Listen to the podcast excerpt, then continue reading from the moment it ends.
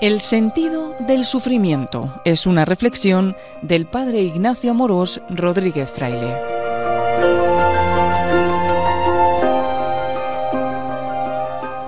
¿Cómo un Dios bueno puede permitir el mal en el mundo?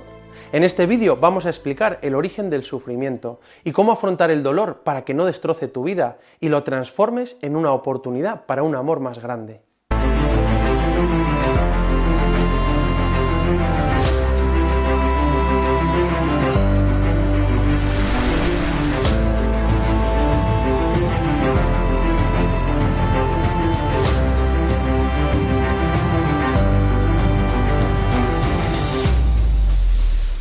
Muchas veces nos preguntamos, ¿qué sentido tiene el sufrimiento? ¿De dónde viene el mal?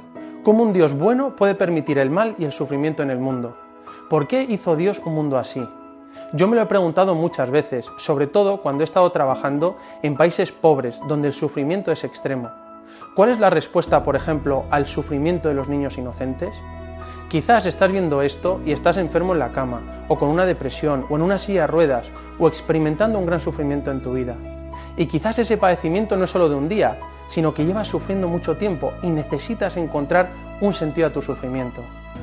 Es necesario encontrar una respuesta al sentido del dolor, porque si no la encontramos, el sufrimiento acabará destrozando nuestra vida y la de los demás. Porque el sufrimiento sin sentido nos llena de amargura. La amargura se convierte en resentimiento, el resentimiento en odio, el odio en venganza, y de ahí puede salir cualquier barbaridad. Así se han producido los mayores horrores de la historia. Todos podemos tener razones para estar resentidos. La muerte de seres queridos, sufrimientos muchas veces injustos, una enfermedad. Todos somos víctimas en algún sentido. La diferencia está en cómo afronta cada uno el sufrimiento. Debemos empezar con nosotros mismos, sacando nuestra mejor versión, para que el día de la muerte de un ser querido no estemos en un rincón desconsolados, sino que seamos capaces de abrazar a los nuestros y que puedan apoyarse en nosotros. ¿Os habéis dado cuenta de que nuestra civilización actual nos encontramos con una gran prosperidad y estado de bienestar y a la vez con unos grandes niveles de depresión y enfermedades psicológicas? Nunca hemos tenido tanta prosperidad como ahora. La renta per cápita en Europa está alrededor de 15.000 euros al año.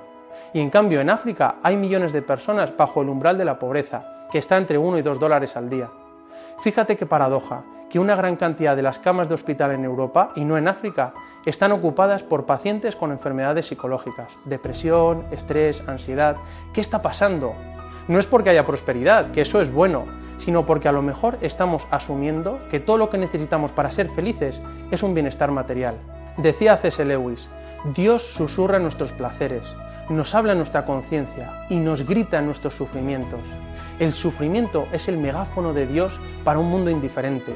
El dolor es el altavoz del cielo. Por eso es muy importante que encontremos el sentido del sufrimiento. Para evitar que nos destroce por dentro, aprendamos a sacar cosas buenas y estemos alegres.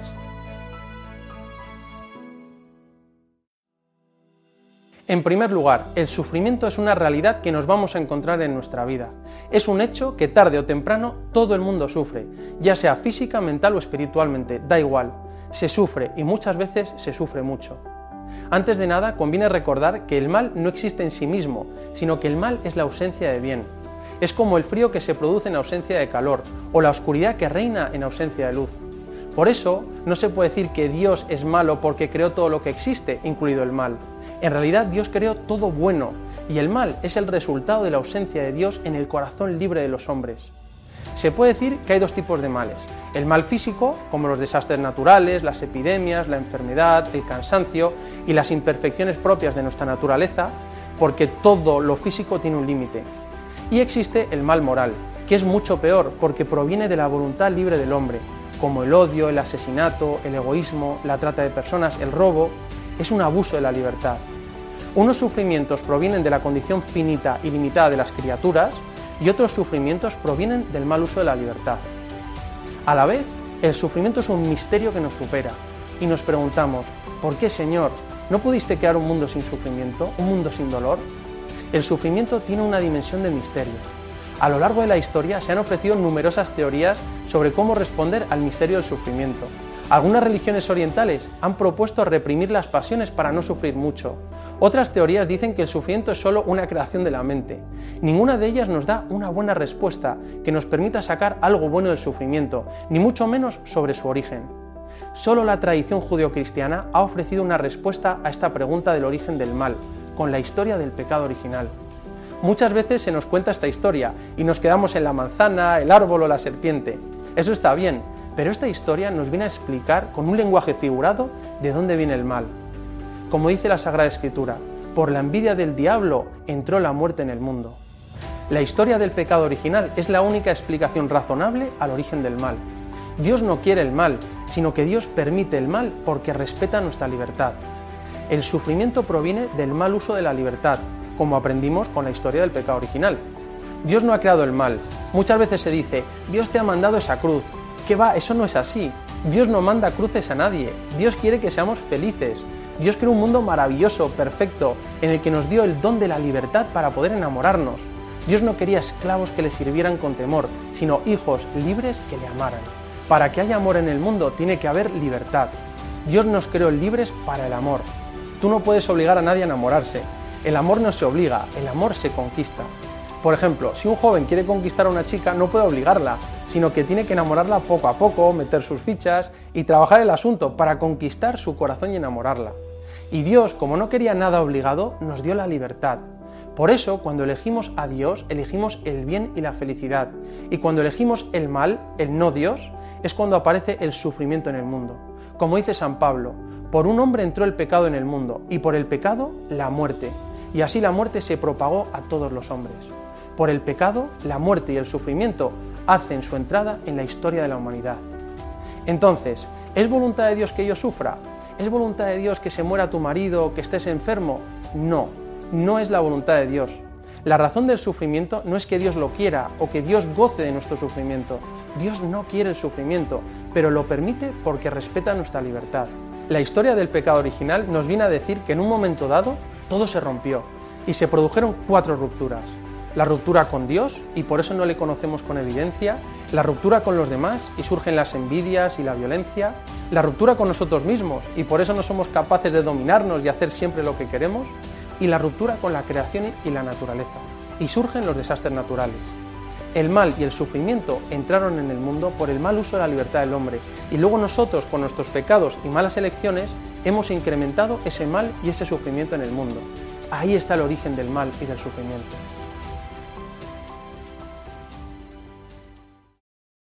Entonces, ¿qué podría haber hecho Dios? Él, que lo puede todo, ¿podría eliminar el mal y el sufrimiento en el mundo? Claro que podría, pero para eso tendría que quitarnos la libertad y por tanto nuestra capacidad de amar. Pero Dios, en vez de quitarnos la libertad para evitar el mal, lo que hace es responder al sufrimiento con más amor aún, y así saca cosas buenas del mal. San José María decía, Dios ha querido correr el riesgo de nuestra libertad. El riesgo era muy grande, el mal y el sufrimiento, pero merecía la pena para que tuviéramos la posibilidad de amar. Solo por una persona que ame libremente ha merecido la pena. Y hay mucha gente buena en el mundo y mucha gente dando la vida por amor. Entonces, ¿qué hizo Dios frente al mal y al sufrimiento? Pues responder con la mayor demostración de amor de la historia, su cruz, sabiendo que podía sacar cosas buenas de todo, incluso del mal y del sufrimiento. Jesús no vino al mundo para quitar el sufrimiento, Jesús vino al mundo para transformar el sufrimiento. El signo del cristiano es la cruz. Podría haber sido el resucitado, la estrella de Belén, pero el signo del cristiano es un Dios sufriendo en la cruz. Del mayor mal de la historia, que fue matar a Dios, Jesucristo sacó el mayor bien de la historia, la salvación de los hombres, con la mayor demostración de amor. Dicen que el que no ha sufrido es porque nunca ha amado. Y es verdad, porque el amor nos llena, pero a la vez nos deja vulnerables. ¿Cuántas veces me han dicho, yo no me quiero volver a enamorar porque me han hecho daño y me siento vulnerable. Claro que es un riesgo enamorarse, porque te pueden hacer daño, pero mucho peor sería no amar por miedo a que nos hagan sufrir. Muchas veces nos pasamos la mitad de la vida preocupados por cosas que jamás sucederán.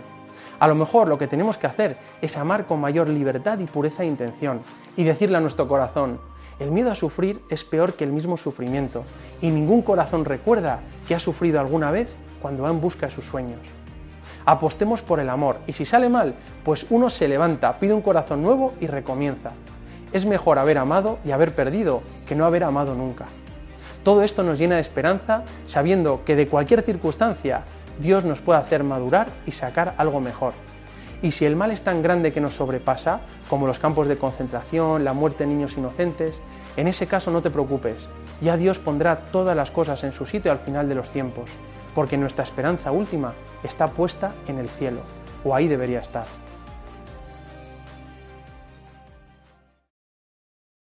Dios, que no quiere el sufrimiento en nuestra vida, lo permite para respetar nuestra libertad y porque podemos aprovechar el sufrimiento como una oportunidad para demostrar el amor y hacer el bien.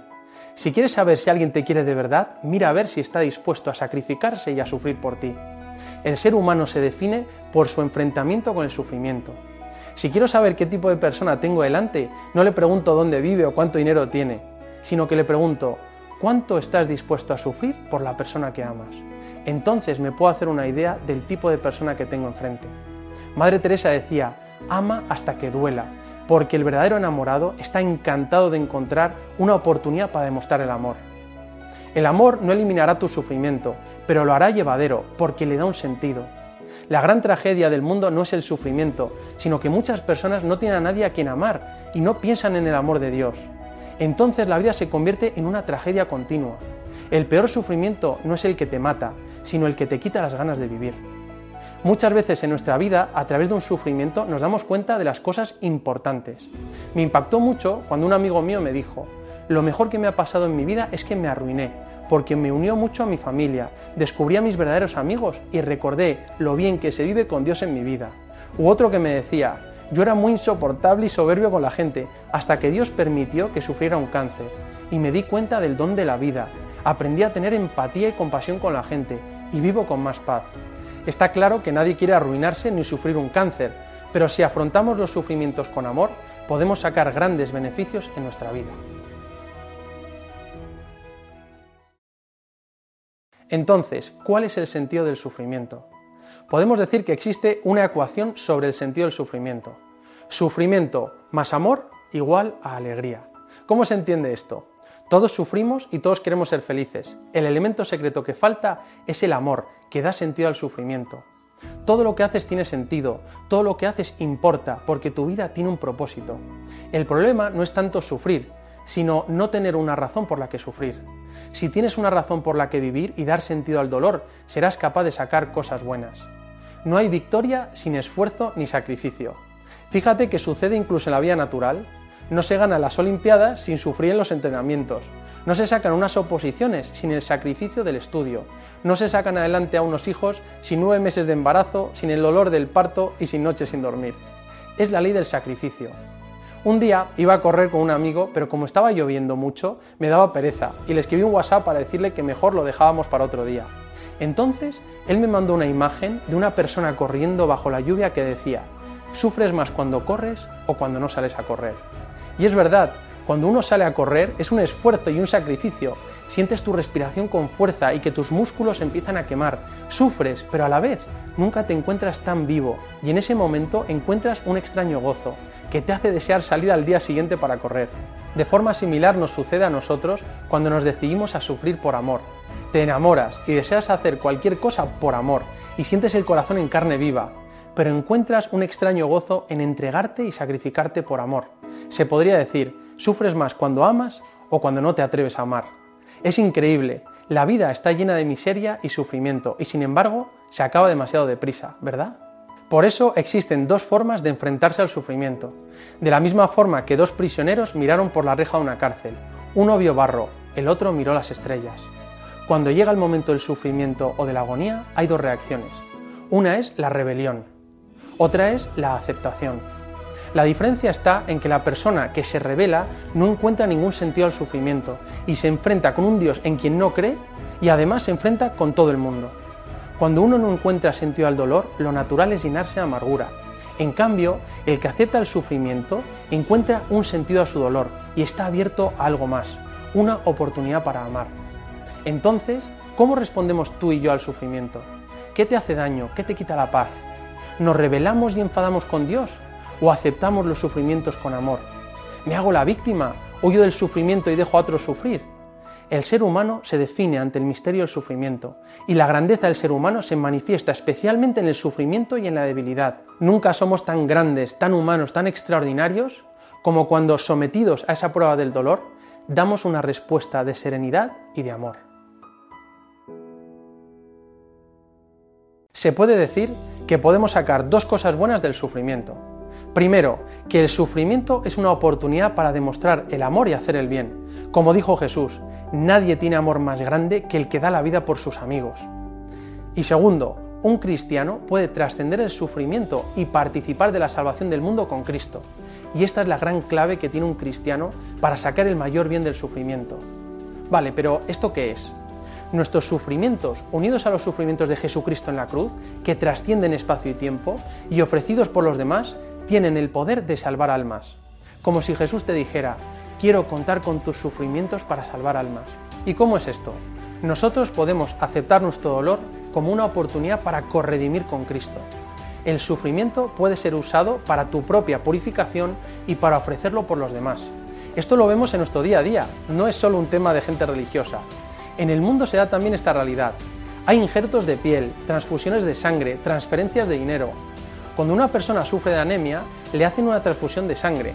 Cuando una persona se ha quemado la cara, le hacen un injerto de piel. Cuando uno tiene un órgano vital en mal estado, le hacen un trasplante de órganos. Si es posible hacer una transfusión de sangre, ¿acaso no podemos hacer una transfusión de nuestra oración y de nuestro amor? Si es posible hacer un injerto de piel, ¿acaso no es posible injertar los méritos de nuestros sufrimientos en los demás? Si es posible hacer un trasplante de órganos, ¿acaso no podemos trasplantar nuestros sacrificios a otras personas que lo necesitan? ¿Has visto? Es posible tomar nuestros dolores, tristezas, decepciones, sufrimientos injustos y convertirlos en una transfusión de amor sacrificado para que otros se salven. Esto es ser corredentores con Cristo. Por eso un santo decía, cuando paso por un hospital pienso, ¿cuánto sufrimiento es aprovechado? Si supieran el valor que tienen sus sufrimientos, si los unieran a la cruz de Cristo, no se perdería, sino que llegarían a la eternidad. Ahora, a ti y a mí, que estamos sufriendo, Dios nos invita a aceptar nuestro sufrimiento con amor y en unión con su pasión y cruz, transformarlo en una ocasión para corredimir con Cristo. San Pablo, este pedazo de apóstol, llegó a decir, me alegro de mis padecimientos por vosotros. Y pensamos, esto es ridículo. ¿Por qué iba a alegrarse de sus sufrimientos? ¿Porque era un masoca? Pues no, llegaba a decir, me alegro de mis sufrimientos por vosotros. Claro, porque era su gente. Y decía, y completo en mi carne lo que falta a los sufrimientos de Cristo por su cuerpo que es la iglesia. Espera, espera. Vale, ¿qué significa esto? Que en tu cuerpo estás completando lo que falta a los sufrimientos de Jesús. ¿Qué faltó a los sufrimientos de Jesús? Ya nos lo dijo y nos lo enseñó Juan Pablo II. No es que faltara nada a la pasión de Cristo, porque su sacrificio es completo. Pero de esta forma nos da la oportunidad de participar de su obra de salvación en el mundo. Nada más y nada menos. Jesús comparte con nosotros un pedacito de su cruz. Cuando experimentamos un sufrimiento pequeño o grande, Jesús extiende un pedacito de su cruz para que podamos convertirnos en corredentores con Él. No porque Él lo necesite, sino porque comparte con nosotros esta dignidad. Comparte con nosotros esa oportunidad de convertir esos momentos en los que te sientes más débil y piensas que no puedes ofrecer nada. Incluso en ese momento, Jesucristo te hace fuerte, dando un sentido a ese sufrimiento no porque elimina el sufrimiento, sino porque lo transforma en un poder para salvar el mundo con él. Este fue el secreto de todos los santos. Sufrir sin Jesús duele y nos llena de amargura, pero sufrir con Jesús, compartiendo un pedacito de su cruz, puede cambiar el mundo. Ahora entiendo por qué Madre Teresa decía, tenemos que pagar el precio de las almas.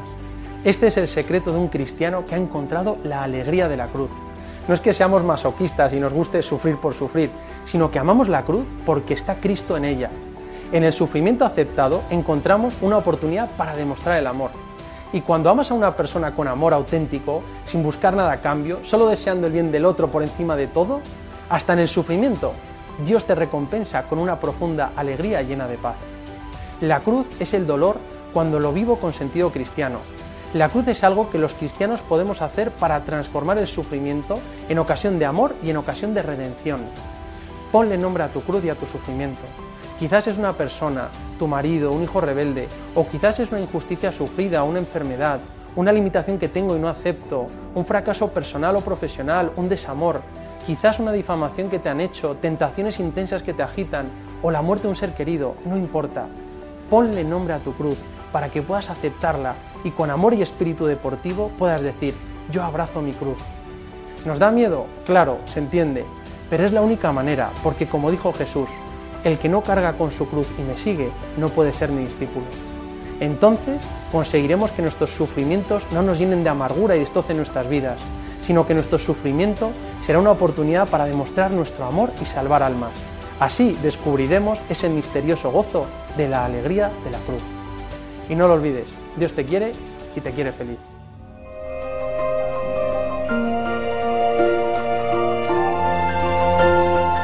Así finaliza en Radio María esta reflexión del padre Ignacio Morós Rodríguez Fraile acerca del sentido del sufrimiento.